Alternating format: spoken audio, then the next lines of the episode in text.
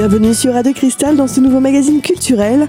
Aujourd'hui, cette émission est consacrée au conflit syrien, un sujet abordé lors d'une présentation donnée à la BMI et organisée par la Ligue de l'enseignement. Au micro, Laurent Biache, délégué général de Solidarité laïque depuis 2001, président du réseau Euromed France, vice-président de France Volontaire et président de l'association Infomie, mineurs isolés étrangers. Dans cette première partie d'émission, il revient sur les migrations européennes. Je vais repartir un peu du milieu du 19e siècle. 1851, la France compte 35 millions d'habitants. Sont arrivés comme vous le savez, les Belges, à cette période-là, à peu près 130 000, les Italiens, 60 000, les Allemands, 55 000, principalement des hommes seuls qui sont des travailleurs pour occuper des emplois dans le monde industriel et dans le développement de l'industrie à, cette époque. Donc on peut dire que c'est la période des migrations européennes qui s'est particulièrement installée dans le nord et l'est de la France, mais à Paris. Mais à l'époque, à Paris, quand on lit quelques ouvrages là-dessus, un Auvergnat était aussi un migrant qui arrivait Hein, ou un, Auvergnat, un Breton, etc., euh, etc. Et à l'époque, d'ailleurs, on faisait pas trop la différence forcément entre un Polonais, un Auvergnat, etc. Ce qui est quand même assez intéressant, même si il y a toujours eu dans notre patrie des doigts de l'homme un fond xénophobe qui n'a jamais été euh, euh, malheureusement abandonné.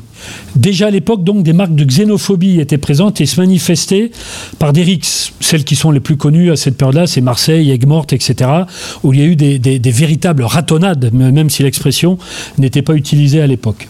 Depuis le, le début du XXe siècle, on peut parler de la mondialisation des flux migratoires, toujours avec des Européens, espagnol, suisse, polonais, russe, arménie. À chaque fois, euh, vous faites référence à ce qui a pu se passer dans ces pays sources, comme on dit, hein, la révolution russe, euh, le massacre des Arméniens par les Turcs, etc. Donc chaque événement international, par un effet papillon en quelque sorte, euh, avait des conséquences sur la question migratoire et des personnes qui arrivaient en France. Et euh, à cette période-là, il y a eu le premier effet de ce qu'on pourrait appeler les gens qui ont des papiers ou qui n'ont pas de papiers. Vous savez qu'aujourd'hui, quand on est aussi ici, on a des papiers ou on n'a pas de papiers.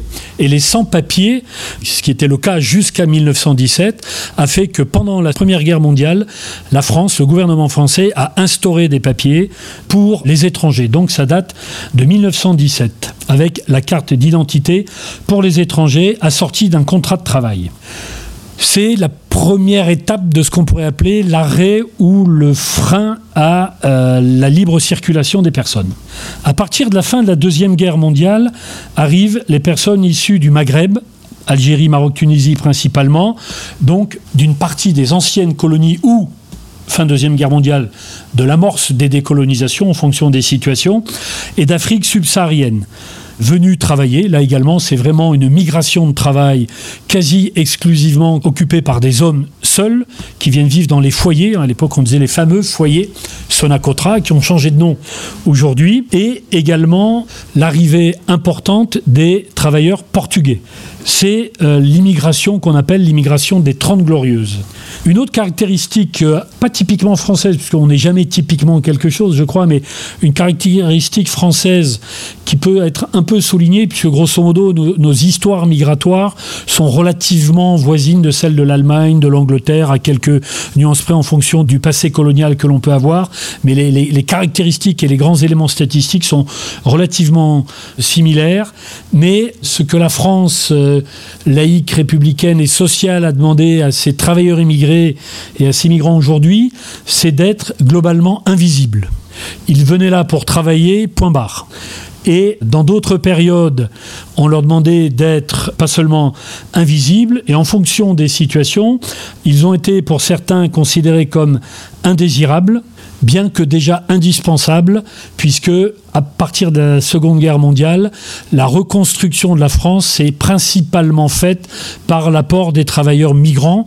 Et bien évidemment, s'il y avait des travailleurs français, euh, c'est évident, il ne s'agit pas d'opposer, mais il s'agit bien de montrer qu'il y a eu aussi dans la classe ouvrière, comme on le disait, des oppositions très fortes. Hein, la grande symbolique de la classe ouvrière unifiée, unitaire, etc., etc., c'est un peu de l'ordre du mythe, puisque euh, il y a eu des affrontements parfois sanglants et très violents dans les usines Renault à Flins, dans les usines, je suppose, Peugeot pas bien loin d'ici, etc., euh, etc., parce que c'était déjà quelque part l'idée que les étrangers venaient prendre le travail des Français. Donc la caractéristique particulière de la période, c'est qu'on demandait à ces personnes d'être invisibles et on leur demandait de s'assimiler. C'est le, grand moment des grands débats des années 80 entre la question de l'assimilation et la question de l'intégration qui est ressortie ces derniers temps par un ancien président de la République qui a reparlé d'assimilation plutôt que d'intégration.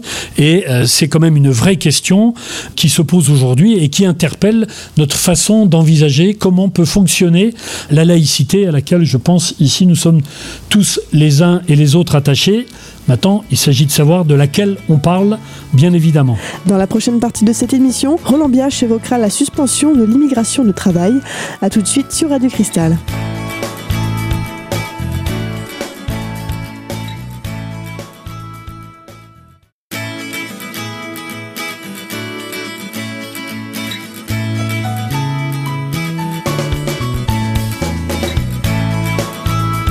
Vous êtes toujours sur Radio Cristal, bienvenue à celles et ceux qui nous rejoignent dans cette émission aujourd'hui consacrée au conflit syrien. Dans cette seconde partie de l'émission, Roland Biache, délégué général de Solidarité Laïque, président du réseau Euromed France, vice-président de France Volontaire et président de l'association Infomi, mineur isolé étranger, revient sur la question de la suspension de l'immigration de travail. La question importante dans la période de, de ces années-là, c'est qu'en 1974, c'est la suspension de l'immigration de travail. Jusque-là, y compris le patronat français organisé au début du siècle, du XXe siècle, jusqu'à encore euh, un peu après la Seconde Guerre mondiale, organisait l'arrivée des travailleurs migrants parce qu'il y avait des besoins de main-d'œuvre. C'est les fameux trains qui arrivaient d'Italie ou les bateaux qui arrivaient d'ailleurs. Donc non seulement c'était un besoin et une nécessité, mais c'était y compris euh, très sérieusement organisé par l'ancêtre du MEDEF dont l'on vient de m'échapper. CNPF. Merci. Autre caractéristique de la période qui a marqué aussi un coup d'arrêt supplémentaire à 74, c'est 77, ce sont les lois Bonnet-Barre-Stoléru. Barre Premier ministre, Bonnet ministre de l'Intérieur, Stoléru ministre de l'Intégration ça a été le deuxième coup, en quelque sorte, un peu fort, qui a mis en, exergue, en quelque sorte, cette question des et qui n'a pas été sans poser problème. Petite anecdote, moi, mon premier militantisme, comment dire, pas politique, je ne peux pas dire que c'était un militantisme politique, c'était justement contre les lois Bonnet-Barstoléru.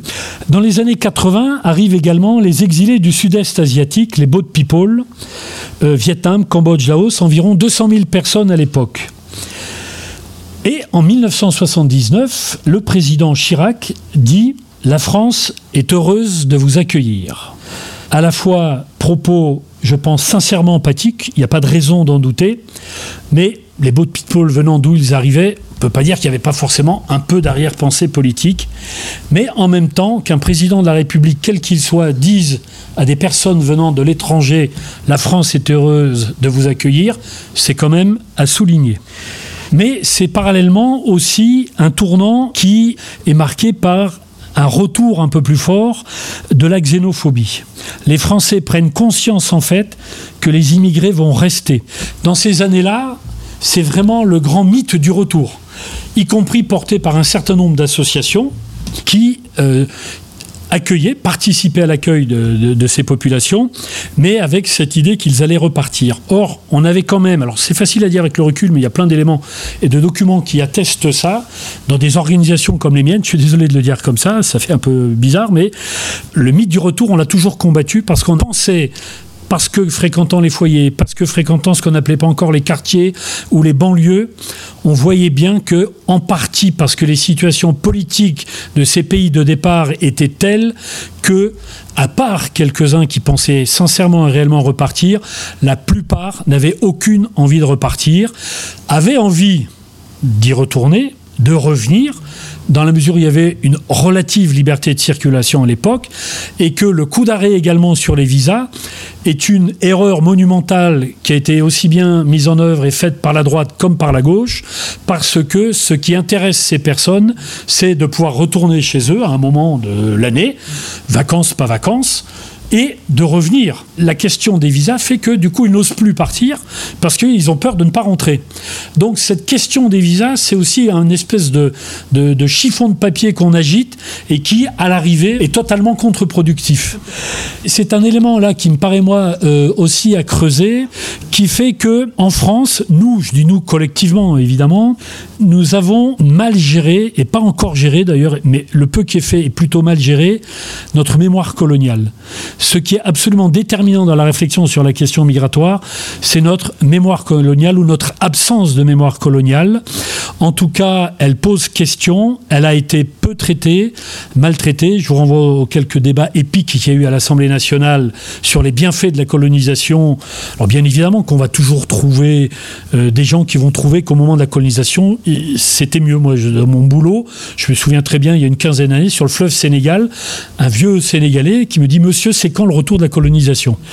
Un épiphénomène, bien évidemment, mais parce que quand on est dans certaines situations, on peut y compris idéaliser un passé, mais la colonisation a quand même produit des avatars euh, que nous payons encore en termes de séquelles euh, sur ce que nous avons pu dire ou imaginer par rapport aux populations que l'on a colonisées et qui, c'est un peu un, aspect historique cocasse, quand ils quittent leur pays, bah, euh, la solution la plus simple en général, si ce n'est que pour des questions linguistiques, c'est d'aller dans le pays y compris ex-colonisateurs. Ça peut paraître un petit peu bizarre et ça, ça, renvoie à plein de questions. Mais en tout cas, dans ces années 80, euh, le mythe du retour est tombé. À partir de là, dans la mesure où tout le monde, ou globalement presque tout le monde, pensait qu'ils allaient repartir, ça veut dire que les questions d'intégration qui n'étaient vues que sous l'angle de l'assimilation n'ont pas été bien pensées. Ça ne veut pas dire qu'elles n'ont pas été pensées, qu'il n'y a rien qui n'a été fait. Des choses ont été faites, des tentatives d'intégration ont été faites, mais dans la mesure où il n'y avait pas forcément une expérience et surtout une culture de cette intégration, on peut dire que certaines politiques, euh, y compris du logement, y compris du logement social, n'ont pas été euh, tout à fait adaptées et donnent les résultats que l'on peut avoir dans certains quartiers aujourd'hui. On se retrouve dans un instant pour la suite de cet échange. Roland Biach évoquera les grandes vagues de migration. A tout de suite sur Radio Cristal.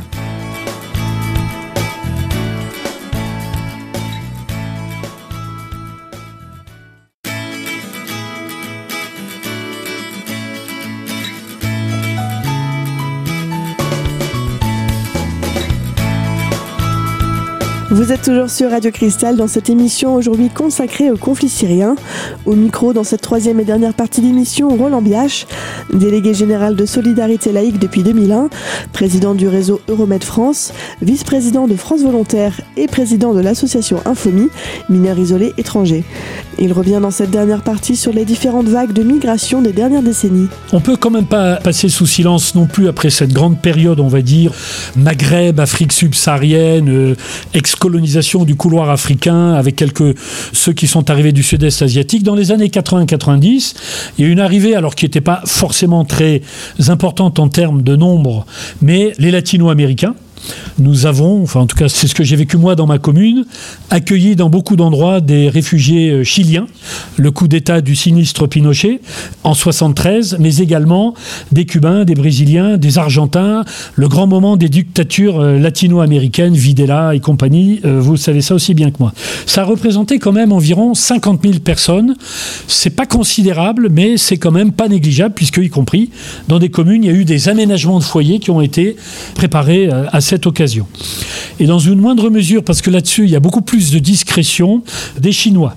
Et également des Tamouls du Sri Lanka c'était euh, au moment de l'apogée, pour le dire comme ça, du conflit singalais entre les Tamouls et les Singalais. Et euh, à un moment, il y a eu une arrivée relativement importante euh, de Tamouls singalais, principalement à Paris, en région parisienne. Avant de conclure sur ces quelques aspects un peu chiffrés et, qui renvoient à quelques moments importants de notre histoire migratoire, il faut évoquer les points de, de ces dernières années. Et on ne peut pas s'empêcher, quand on aborde ces questions, de faire un petit détour par euh, le sport et la culture. Aujourd'hui, qui s'interroge, on le sait, mais qui s'interroge ou qui ça frappe de parler de quelques noms que je vais citer qui font la renommée de la France. Alors pour les plus anciens, ça dire quelque chose, peut-être pas pour les plus jeunes, mais euh, Alain Mimoun, Raymond Coppa, Marcel Cerdan, Zidane Zidane, ça c'est plus récent, Michel Jazzy, Laure Manodou, Qui sait de quelle origine est Laure Manodou? Pourtant, championne française s'il en est. Elle est hollandaise. Yannick Noah, ça, ça se sait un peu plus, parce que c'est vraiment une grande vedette. Teddy Riner, Marie-Jo Pérec, etc. Même si on peut discuter ultramarin, mais bon, moi, à titre personnel, je pense, là, je vais me faire honnir, mais ils sont pas là, tant pis, que euh, ces territoires-là sont ce que j'appelle, moi, les futures ex-colonies. Mais euh, c'est un autre débat qu'on aura peut-être euh, l'occasion d'aborder. D'autres sur l'aspect culturel.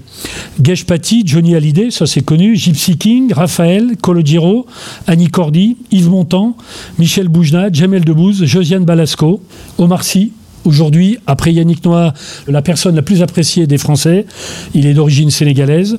Et pour les ultramarins, parce que c'est une constante chez moi, Laurent Voulzy, par exemple, euh, etc. Hommes et femmes politiques, je vais en prendre qu'un, au hasard, Badinter. Vous savez de quelle origine il est, Badinter? Moldave. Qui sait aujourd'hui où est la République de Moldavie? C'est un ancien morceau de l'ex-Roumanie, coincé quelque part entre la Transnistrie, la Russie, etc. Donc on peut dire aussi que quand ça nous arrange, on peut tout à fait considérer que ces personnes d'origine étrangère sont des bons Français qui participent à la renommée de la France.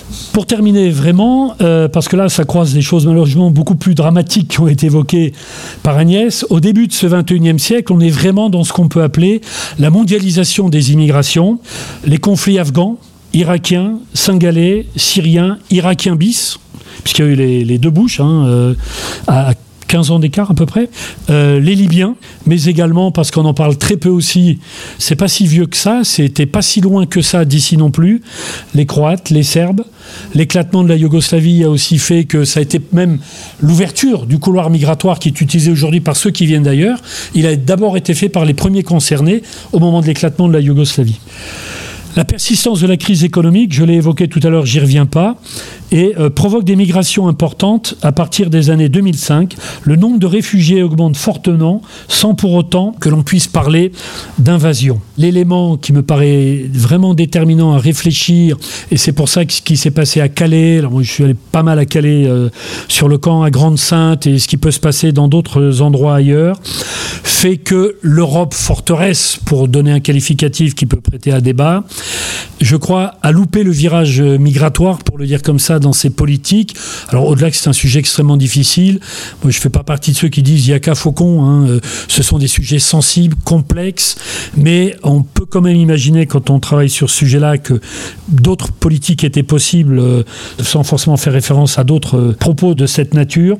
Mais comment allons-nous gérer les 230 millions de réfugiés climatiques qui vont arriver dans le monde dont une petite partie en Europe, mais ça va quand même faire, alors là je suis plus sûr de mes chiffres, mais 30 à 40 millions de personnes. Comment on va gérer 30 à 40 millions de personnes qui vont arriver d'ici 30 à 35 ans, alors que l'Europe, première puissance économique mondiale, n'a pas su gérer les quelques milliers de réfugiés, sans parler des migrants économiques qui sont arrivés ces derniers temps. Et c'est pour ça qu'il y a un immense impensé là-dessus, parce que si aujourd'hui, pour quelques milliers de réfugiés, on a mis Frontex en place, on a mis des barbelés en place, on a mis des containers comme à Calais en place, qu'allons-nous mettre quand il va y avoir des arrivées beaucoup plus importantes de gens dont on ne pourra pas suspecter qu'ils viennent pour d'autres considérations qui ont été évoquées par Agnès, soit réfugiés par conflit, soit migrants économiques, parce qu'ils n'auront plus de place tout simplement où vivre sur Terre. Comment allons-nous les accueillir? Est-ce que la question, ça va être de les accueillir avec des chars, avec des avions? Comment allons-nous penser cet accueil dans des villes et des campagnes durables? Parce que de toute façon, il faudra et, nous sommes déjà en retard, je pense, en Europe. Il faudra y penser parce que là, il y aura véritablement l'explosion des drames que nous pouvons connaître malgré tout aujourd'hui à micro-échelle. En bref, une vraie remise en question et une évolution des politiques d'accueil sont à revoir afin d'éviter d'éventuels conflits. On arrive malheureusement à la fin de cette émission aujourd'hui consacrée au conflit syrien et plus particulièrement à l'histoire des migrations. Retrouvez dès maintenant cette émission sur notre site internet radiocristal.org et quant à nous, on se donne rendez-vous très vite pour une nouvelle émission. À bientôt sur Radio Cristal.